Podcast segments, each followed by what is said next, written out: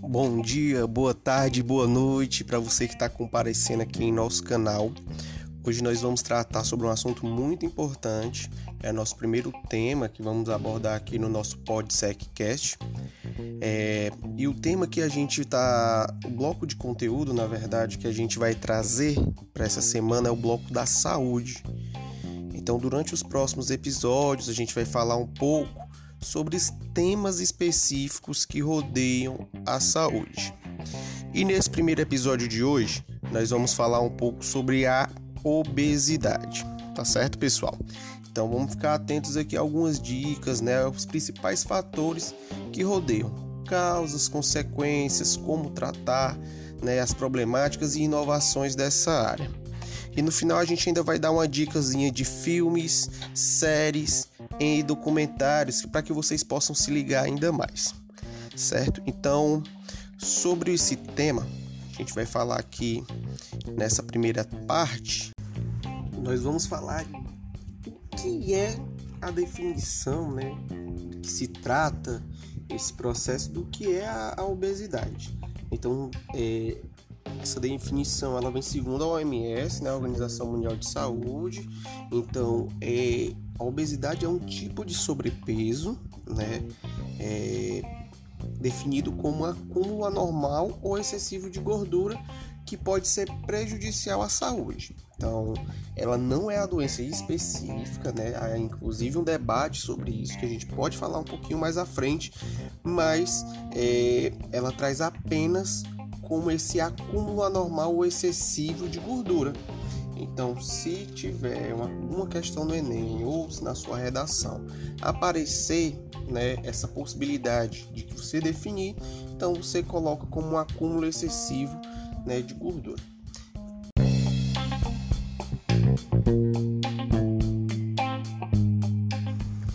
E nessa próxima etapa, pessoal, a gente vai estar tá falando agora sobre a identificação, como identificar né, a obesidade, né?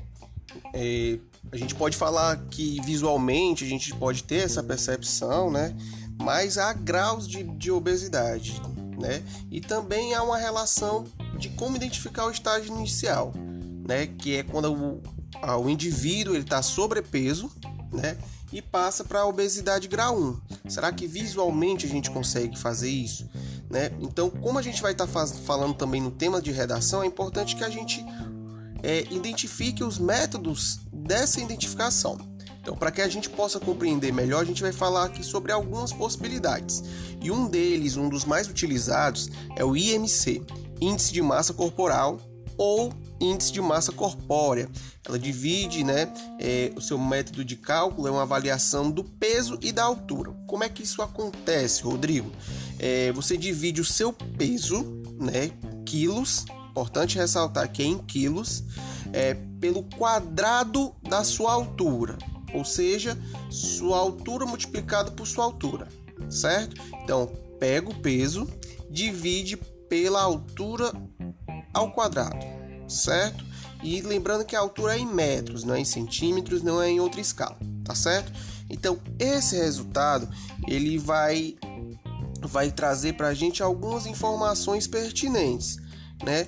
Como por exemplo, é, o número do IMC e seu grau de risco. Por exemplo, se o seu IMC deu até 25, você ainda está despreocupado. Mas além de 25, né, a partir de 25, 25 a 30, a gente já tem né, a questão do sobrepeso ou a pré-obesidade. Então, o grau de risco né, para a sua saúde é, ainda não existe uma preocupação, né, mas que a gente deve evitar no caso da, dessa pré-obesidade. Então, acima de 30 até 40 o IMC, a gente aí já deve se preocupar, porque acima de 30 é, é alto, é considerada obesidade grau 1.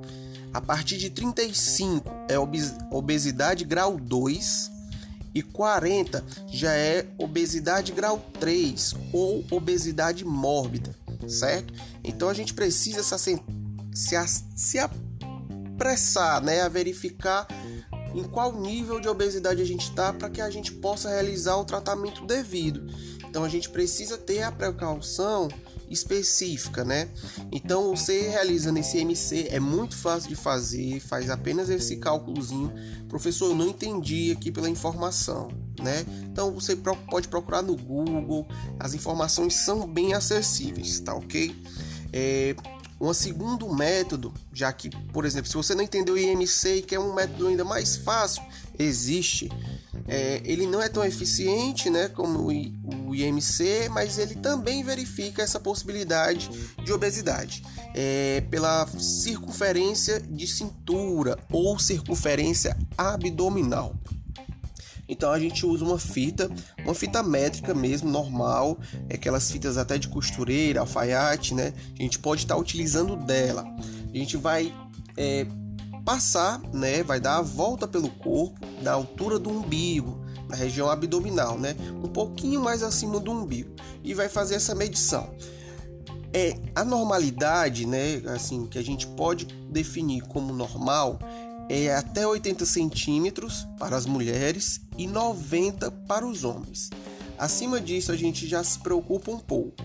Agora a partir já passou de 10 centímetros a mais, tanto para homem como para mulher, aí a gente já precisa ter o cuidado específico, porque já indica que a gente está entrando no grau de obesidade 1, 2 e já corre o risco de doenças cardíacas, né? É, é, hipertensão, entre outras coisas. Então essa circunferência de cintura, ela já vai definindo pela essa, pela essa verificação métrica, né? O que está acontecendo com o nosso corpo. Então o corpo dá os sinais e aí essa é uma das maneiras de identificação bem mais fácil, de menos custo, certo? E aí a gente tem uma terceira possibilidade, né? Que é a avaliação de dobra cutânea.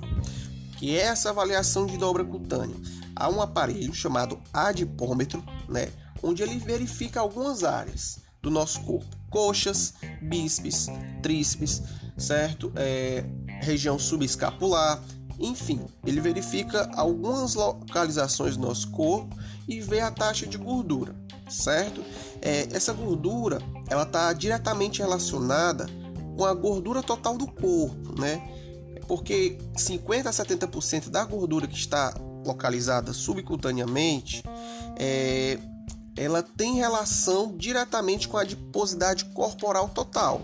Ou seja, esses pontos estratégicos ele mostra como é exatamente né, a relação de gordura que está no nosso corpo, né, a questão da adiposidade corporal. Então, é um método bastante utilizado por nutricionistas, é, então é um, um, método bastante eficiente, comprovado cientificamente. Na verdade, todos os três métodos que eu, que eu mencionei são comprovados cientificamente. Né? O IMC é mais utilizado pelos profissionais de educação física, né? também utilizado por nutricionistas, de circunferência de cintura também. Porém, esse de dobra cutânea, como tem uma, uh, esse aparelho, né, o adipômetro, então é, geralmente é usado nessas consultas mais aprimoradas. É, e tem uma outra possibilidade, né, que é essa mesma verificação né, de, de gordura localizada, porém é, um, é mais moderno. Os nutricionistas hoje eles estão usando um aparelho de ultrassom, né, que ele é, ele é pequeno, que dá para verificar a, a total de gordura que está localizada em cada parte do corpo. Então, e ainda há um benefício nesse aparelho porque ele consegue ver até nas regiões, não é só na região superficial, né? Ele consegue identificar até abaixo do músculo essas possibilidades de gordura, né? Verifica a massa magra que tem nesse corpo. Então, esse aparelho, ele é bem moderno e hoje ele traz uma identificação muito melhor do que esses outros que a gente está verificando. Mas todos esses métodos eles são válidos e pode ser importante que vocês identifiquem ele durante a realização da redação, tá certo? Ou até mesmo uma questão é, que caia de, de educação física, é muito bacana que vocês conheçam esses métodos, tá certo? Então, depois da identificação, a gente precisa entender o que são as causas, né? É, geralmente a, a, são duas causas que que a gente conhece bastante, né? Primeiro é a preguiça, né? As pessoas dizem que quem tá gordo é porque é preguiçoso e porque come muito, né? Quem nunca ouviu, ah, fecha a boca, menino. Para de comer, tá comendo demais.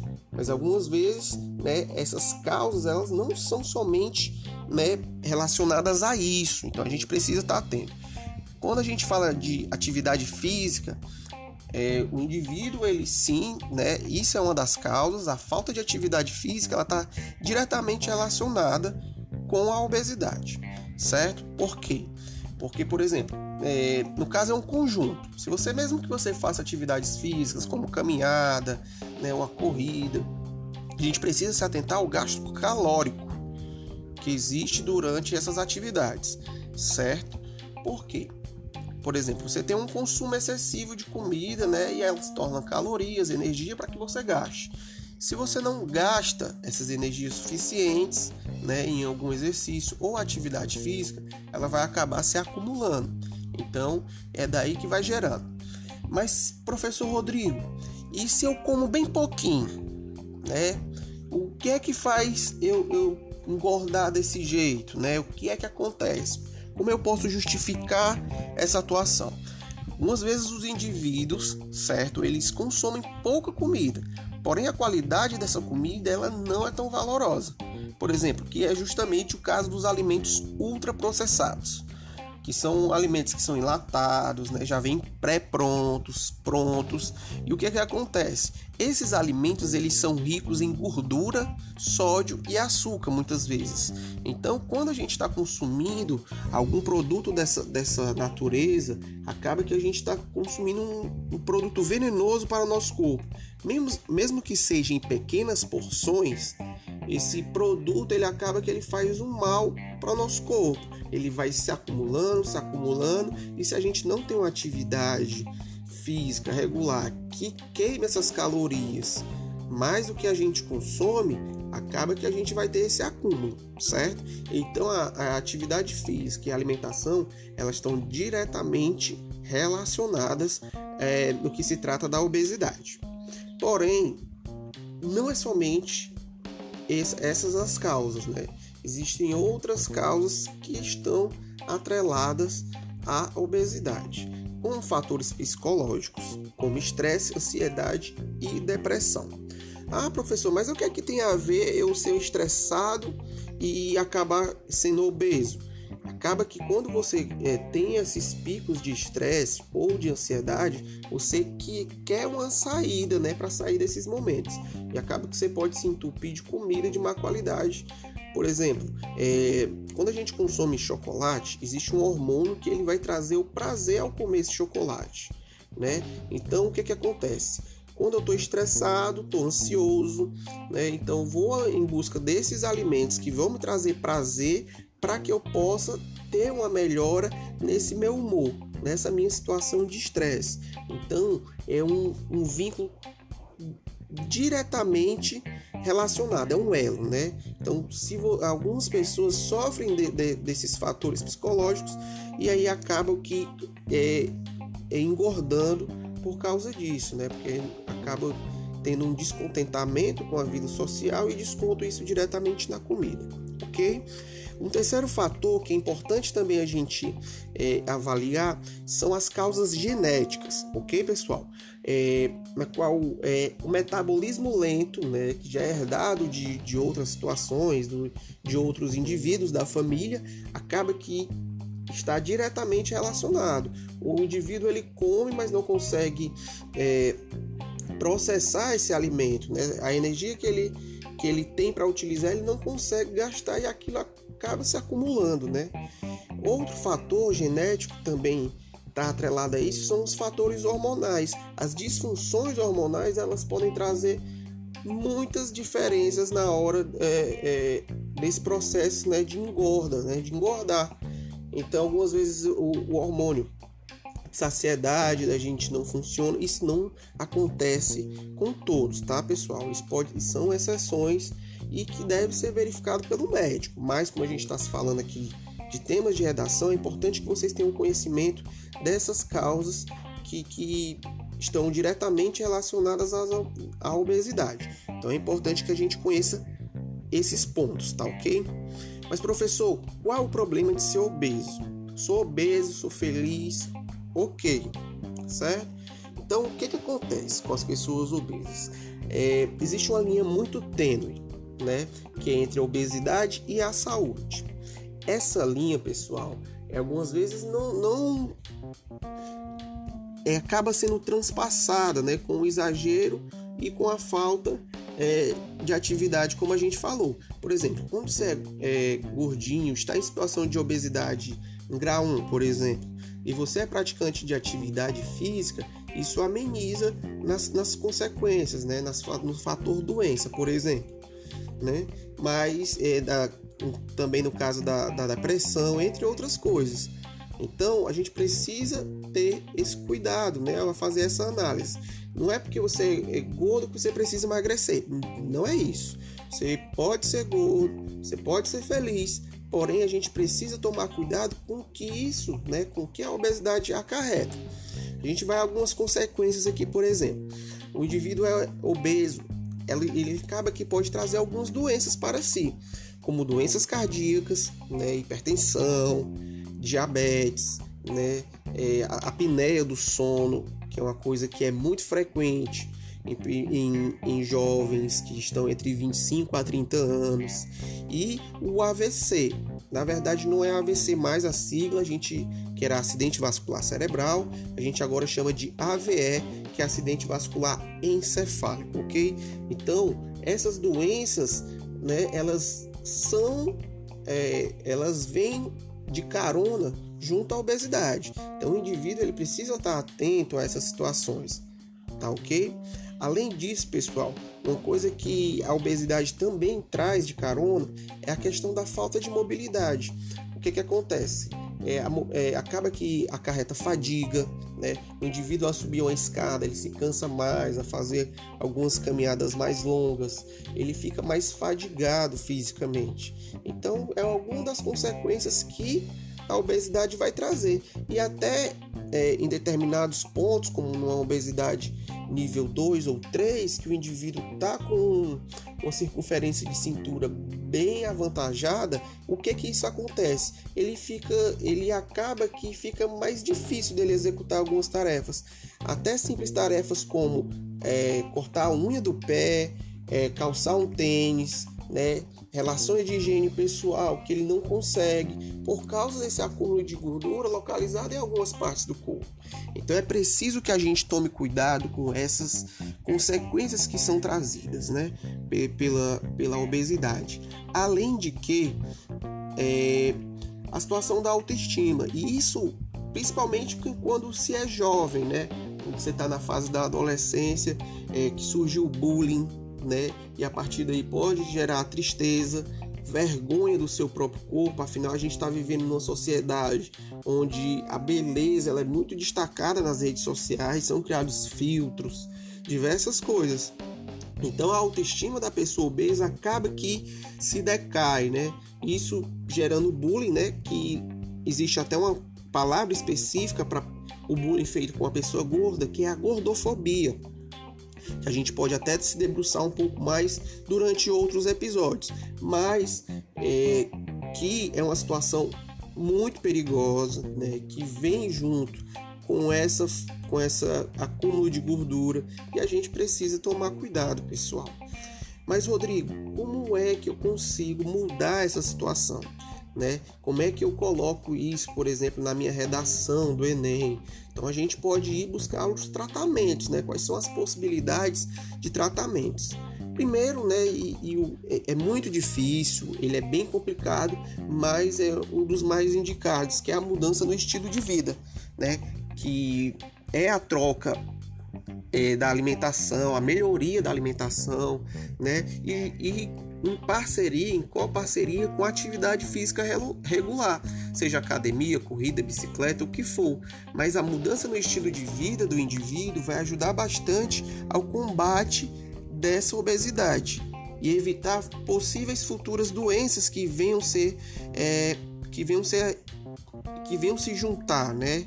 A essa obesidade. Então a gente precisa tomar muito cuidado. Essa melhoria de alimentação é como eu falei antes, né? A gente pode consumir alimentos de melhor qualidade, né, que tenham menos calorias e junto com a atividade física regular, a gente vai estar tá gastando essas calorias em maior quantidade.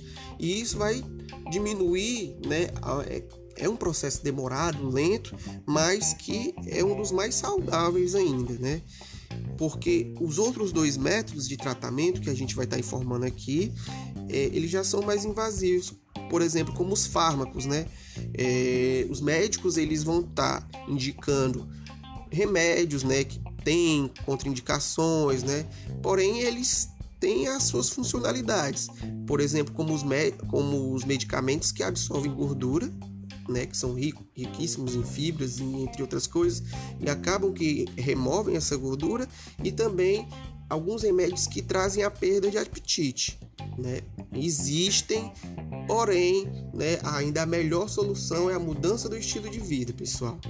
Há um terceiro método, certo? Que já é um mais invasivo para o corpo, né? Que são as intervenções cirúrgicas, é, que são as cirurgias bariátricas. E no Brasil anda crescendo bastante essa, essas intervenções cirúrgicas, né? Então a gente precisa tomar cuidado. Então, é, o que que acontece, né? É a obesidade é, é uma coisa que está batendo na nossa porta há muito tempo. Porém, a gente está em crescimento é, altíssimo, né? Ao todo, em 2019, por exemplo, é 60% da população de 18 anos ou mais, elas foram consideradas com excesso de peso, né? Então a gente está com, em média, segundo é, um a cada quatro pessoas está com IMC acima de 30. Então, pessoal, a gente precisa tomar cuidado. Então, o, o, a mudança de estilo de vida não é só uma coisa que ah, é, é que é para ser seguida à risca, mas é justamente para evitar essa situação de que a gente se torne é, um adulto, né, doente, né? Que a obesidade ela vai trazer isso. Então é importante que a gente tenha essa reflexão desde o momento que a gente é criança, né? Isso. Ah, professor, mas como é que pode acontecer isso, né? A gente vai já falar sobre isso, né? sobre as, as possíveis intervenções, que até vocês podem falar isso na na redação de vocês. Mas a gente vai aqui alguns dados até para fortalecer essa ideia de intervenções de vocês. Que, por exemplo, a obesidade foi a quarta causa de internações é, por causas endócrinas, metabólicas e nutricionais do SUS. Olha só, pessoal, a quantidade é, de internações que, que está sendo realizadas por causa dos indivíduos obesos e o surgimento de comorbidades com isso, né? Então a gente precisa ter muita atenção. Então, é, outro dado importante que vocês podem colocar também na redação de vocês é que a obesidade é mais prevalente na população de baixa escolaridade, ou seja, quanto menor o nível de escolaridade, menor o conhecimento sobre é, a obesidade, né? Que os dados específicos, né? é, de 24,% das, da população tem no máximo nível fundamental, as pessoas obesas. 24,5% de pessoas obesas tem no máximo nível fundamental. Ensino médio, a prevalência é de 19,4%. Olha só, pessoal, como diminuiu bastante. E no ensino superior, 15,8% dessas pessoas são obesas. Então, é uma queda né, de quase 10%, né? Então é muito bom. Quanto mais conhecimento a gente tiver e puder propagar, isso se torna ainda melhor. Né? E agora uma situação que a gente pode colocar para que vocês possam pensar um pouco aí, né? refletir. Será que considerando a obesidade como uma doença, né? segundo a OMS não é doença, é apenas o acúmulo de gordura, mas que ela traz junto na garupinha esses, essas doenças, né? Será que se considerarmos a obesidade como uma doença, é, isso vai melhorar ou vai piorar a situação? Porque, por exemplo, isso pode ser até uma proposta de, no desenvolvimento de vocês. Se a gente considerar a obesidade como doença, a gente poderia ter um tratamento de SUS com qualidade, né? Porém, há uma contrapartida, né? Um contra aqui, que por exemplo, na, na justificativa de contratação, né, dos empregados, dos empresários, né, contratar um empregado, não vai querer contratar numa situação de obesidade porque ele vai alegar que é uma doença e que isso pode prejudicar o trabalho, né? Porque vai ser rotulado como uma condição patológica da pessoa. Então isso já é uma coisa a ser pensada aí por vocês. É uma atividadezinha de casa para vocês refletirem os prós e contras de considerar a obesidade como doença. Então a gente vai dar aqui algumas propostas para vocês, né? Caso para vocês terem mais conhecimento e poderem argumentar melhor. Que, por exemplo, no caso da inovação, né? É, como se, se caso a, a situação né, da obesidade é a quarta maior, né, que foi a informação que eu dei, o que, que tal se existissem mais profissionais de educação física dentro das unidades básicas de saúde, né, as UBS? Seria um grande avanço, né? Hoje já existe, mas não são em todos os postos de saúde, não são em todas as unidades é, básicas de saúde que existem profissionais, né? Tanto de, de educação física como nutricionistas. Se esse acompanhamento existisse desde o posto de saúde, poderíamos ter uma melhora né, nesse índice, né, o decaimento desse índice. Né. Outra proposta que vocês podem sugerir né, na redação de vocês são os aplicativos. Né. É, atualmente eu conheci um aplicativo muito bacana que é o Armazém da Saúde e ele dá dicas de atividade, ele te diz é, a qualidade dos alimentos, é como se fosse um reality, né? Você faz um, uma mercado, né? Você, por exemplo, você pode comparar com o mercado que você fez no dia. É, você seleciona lá o que você comprou hoje.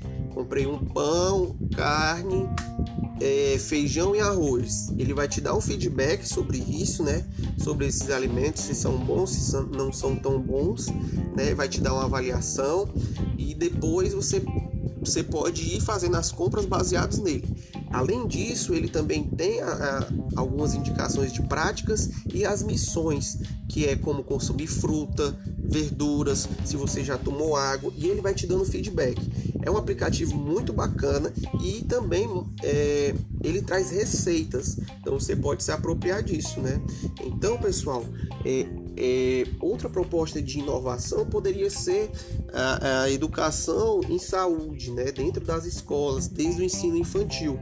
Hoje, quem, quem faz esse papel, né, o mais próximo, é, o profissional mais próximo da saúde dentro da escola é o professor de educação física.